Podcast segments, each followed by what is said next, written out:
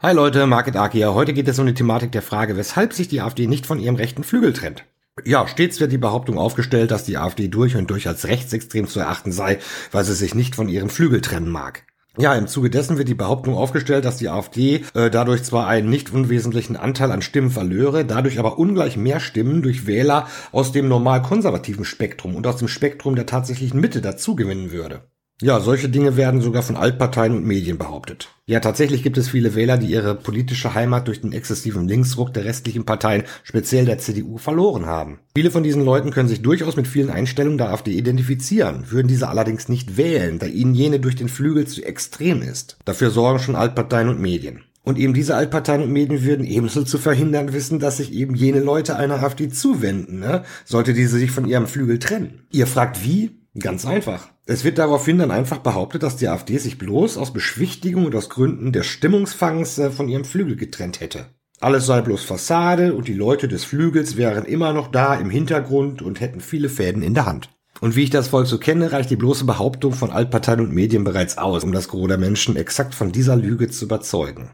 Ja, und die, die sich daraufhin noch nicht direkt von dieser Behauptung haben beeinflussen lassen, werden wohl durch die Eigendynamik im Volk, also initiiert von Altparteien und Medien, also dann von Familien und Freunden, auf diesen Trichter gebracht. Wisst ihr eigentlich, in welcher Zeit die Menschen auch alles unkontrolliert glaubten, was Politik und Medien so behaupteten?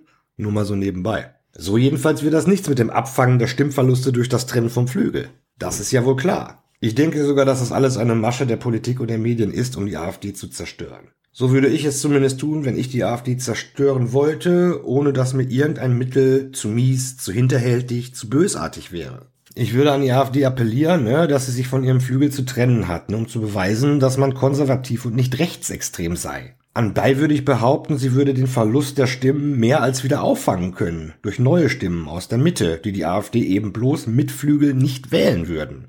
Wohl wissen, dass ich nach der Trennung der AfD vom Flügel alles daran setzen würde, dass eben jener Anreiz nicht aufgeht, ne? Also mit den Stimmgewinnen aus der Mitte. Ja, die Altparteien, die Medien haben genug Macht, Reichweite und auch Mangel an Skrupel dafür, ohne Frage. Und sie haben das Wissen, dass ihre Zuschauer und Zuhörer ohne Kontrolle alles glauben, was man ihnen auftischt. Und sie wissen um die darauf resultierende Eigendynamik im Volk. Und genau das weiß doch eine AfD.